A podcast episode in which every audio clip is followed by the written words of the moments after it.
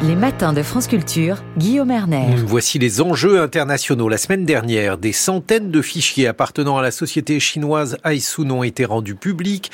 Des images, des historiques de conversation, des contrats qui attestent des activités de piratage informatique menées par Aisun pour le compte de l'État chinois. Cette fuite de documents massive offre un accès inédit au fonctionnement interne des opérations de renseignement chinoises. Que nous apprend cette fuite sur les progrès de la Chine en matière de cyberespionnage. Bonjour Paul Charon. Bonjour. Vous êtes directeur du domaine renseignement, anticipation et stratégie d'influence de l'IRSEM. On vous doit notamment les opérations d'influence chinoise aux éditions des Équateurs. Alors il faut tout d'abord euh, nous dire ce que contiennent ces fuites. Alors c'est une euh, série de documents, un peu plus de 500 documents qui ont euh, fuité d'une société euh, donc chinoise, une société de, services informatiques qui est basée à Shanghai, mais qui a plusieurs filiales, dont une dans, la province du, Sichuan. C'est surtout de là que, viennent a priori ces fuites. c'est des documents qui révèlent les activités de cette entreprise en Chine puisqu'il y a des activités qui sont menées euh, directement contre des acteurs chinois, notamment au Xinjiang, donc euh, contre des mhm. Ouïghours, euh, et puis à l'étranger, avec toute une série de pays qui ont pu être ciblés, en Asie du Sud-Est notamment, la Thaïlande, le Myanmar, en Asie du Nord-Est, avec la Corée du Sud, Taïwan aussi, le Royaume-Uni, la France. beaucoup de vols de données, euh, et c'est ça avant tout que, que, ces documents nous apprennent, c'est-à-dire euh, qu'est-ce qui intéresse finalement euh, les, les, Chinois? Cette société travaille euh, surtout pour euh, le ministère de la Sécurité d'État et le ministère de la Sécurité publique, donc les services de renseignement chinois, mais pas forcément pour les directions centrales. Ce qui est un, très intéressant, c'est qu'on voit que les donneurs d'ordre sont surtout mhm. des bureaux provinciaux, voire locaux, donc c'est très décentralisé. C'est extrêmement décentralisé, ce qui correspond à ce qu'on sait déjà du fonctionnement des services chinois et pas seulement des services de renseignement, mais d'une manière générale. Moi, je, l'ignorais. Qu'est-ce que qu'est-ce que l'on sait à ce sujet, Paul Charon? Eh bien, que par exemple, si on prend, si on reste dans le domaine uniquement des, des activités de renseignement, euh, cyber ou euh, autres, hein, humains par exemple, euh, les bureaux provinciaux ont une très très large autonomie à tel point que les méthodes utilisées, par exemple, divergent très largement d'une province à l'autre. Euh, les cibles vont aussi être très différentes. Euh, certaines provinces même se spécialisent euh, sur certains pays en particulier. Euh, donc, c'est pour ça qu'on retrouve, par exemple, euh, toujours les mêmes provinces impliquées dans des opérations qui visent la France, par exemple. donc, un fonctionnement très décentralisé et qui descend même parfois en, dessous de, de, de, du niveau de la province. Mais alors, quelles sont les provinces qui sont intéressées par la France, par exemple Est-ce que c'est une sorte de répartition des rôles? Je ne sais pas. Est-ce que c'est une forme de, parrainage ou de jumelage comme certaines villes? Alors pas des jumelages, mais on ne sait pas exactement comment ça fonctionne. Euh, vraisemblablement, euh, des autorités locales qui sont impliquées ou en tout cas qui ont des entreprises dont des entreprises françaises pourraient être des euh, concurrents potentiels voilà, euh, ont euh, tout à fait intérêt à demander à ce type d'entreprise, euh, de, de, type Anshun, de, de, de, mener des investigations cyber, de voler des données, voilà, pour favoriser les entreprises chinoises. Est-ce qu'on a une idée de la taille de cette entreprise? Aishun Vous le dites mieux que moi, évidemment. La taille et les techniques utilisées, c'est-à-dire en fait le degré de perfectionnement technique de cette société. Alors, euh, l'entreprise, a priori, euh, emploie 72 personnes. Euh, elle a été fondée en fait par un ancien hacker assez célèbre, Wu Haibo, euh, qui est, qui est euh, l'un de ceux qu'on appelle les hackers rouges. Donc c'est les, les, les, fondateurs vraiment du, du, mouvement hacker hors système, mais qui finalement a rejoint le système et travaille aujourd'hui pour pour le Parti communiste chinois. donc c'est une entreprise de taille moyenne mais très active.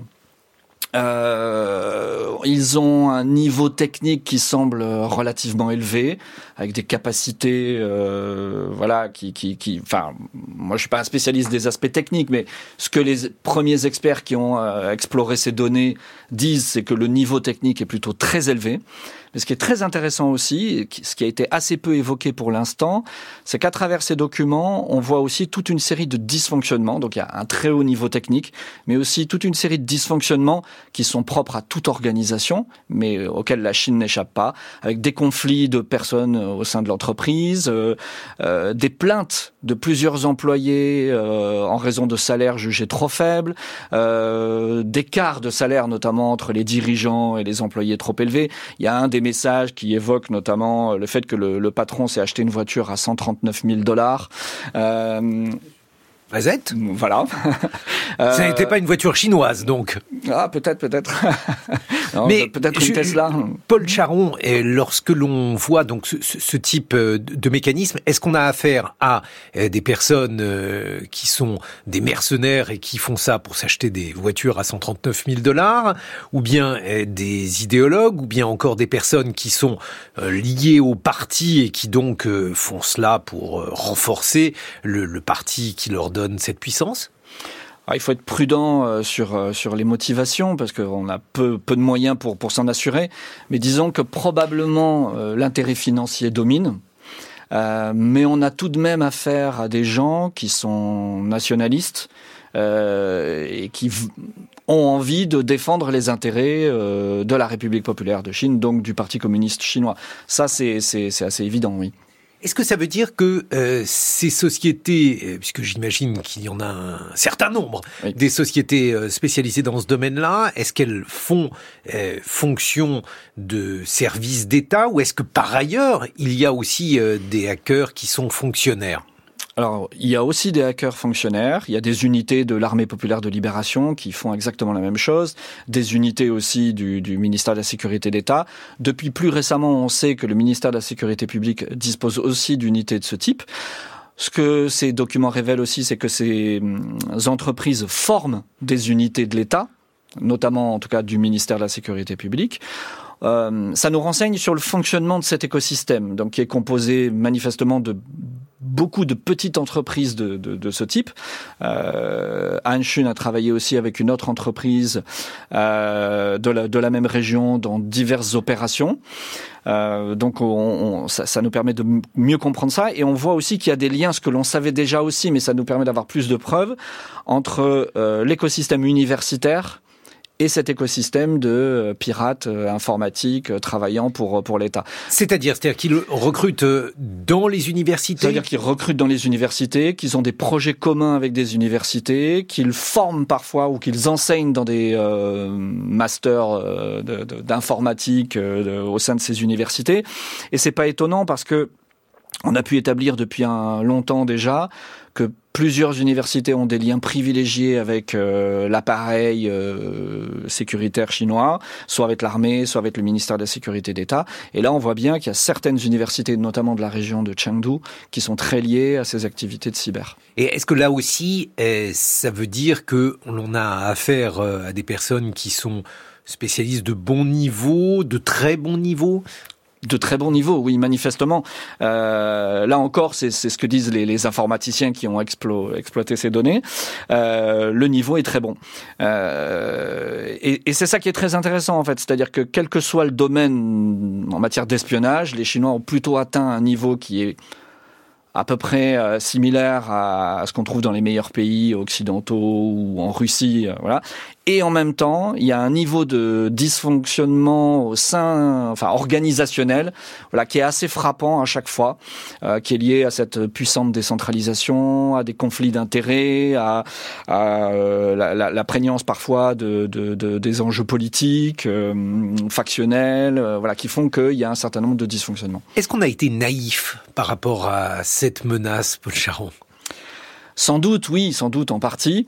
Euh, on la découvre de plus en plus, déjà depuis quelques années. Euh, la dimension cyber n'est qu'un pan de cette, de cette influence euh, chinoise. C'est-à-dire? Bah, C'est-à-dire que c'est, si vous voulez, l'intérêt. Quels sont les autres pans? Oui, oui, oui, bien sûr. Il y, a, il y a deux aspects importants. Il y a d'abord la captation de données Donc c'est ce que fait essentiellement Han Shun. et puis il y a orienter, influencer les décisions prises à, l'étranger ou la perception de la Chine à l'étranger. Et la Chine a tout un tas de vecteurs qui sont le, cyber, mais aussi l'humain, par exemple. Hein. donc pénétrer un certain nombre d'organisations pour diffuser une représentation de la Chine, par exemple, extrêmement favorable, ou pour faire plier ceux qui seraient un petit peu récalcitrants. Donc on va passer par euh, bah, des instituts de recherche, des universités, euh, euh, le monde politique parfois, les think tanks, le monde de la culture. Hein. Par exemple, les Chinois exercent une, une très puissante influence aussi sur sur les activités culturelles pour que l'image qui soit présentée de la Chine à l'étranger corresponde à l'image que le PCC se fait de la Chine. Donc euh, c'est un répertoire d'actions en quelque sorte qui est extrêmement vaste, beaucoup plus vaste que celui de la Russie par exemple. Ah oui. Euh, oui, et avant tout parce que la Chine dispose de moyens financiers euh, bien plus importants que, que la Russie. Donc ça lui donne la capacité euh, d'agir bien au-delà de la Russie, même si sur le plan purement technique, euh, il y a certains domaines notamment dans le renseignement humain, où les Chinois sont peut-être encore un petit peu en dessous des, des, des, Russes. Mais ils ont, ils compensent ça par des moyens financiers euh, qui sont bien plus importants. Voilà, donc c'est la fin de la naïveté euh, par rapport à ça, Paul Charon. Il faut l'espérer. Il faut l'espérer. Merci euh, beaucoup de nous avoir exposé ces mécanismes donc euh, de l'espionnage chinois, je rappelle le titre de votre ouvrage Les opérations d'influence chinoise paru aux éditions des Équateurs. Vous-même vous êtes directeur du domaine renseignement, anticipation et stratégie d'influence de l'IRSEM. Dans quelques instants, ce sera bah, par exemple Alexandra Delbo avec avec Science. Et on va s'intéresser aux serpents, si vous voulez euh, savoir, par exemple, comment apprivoiser un serpent, eh bien peut-être euh, qu'elle répondra à cette question. 6h51 sur France Culture.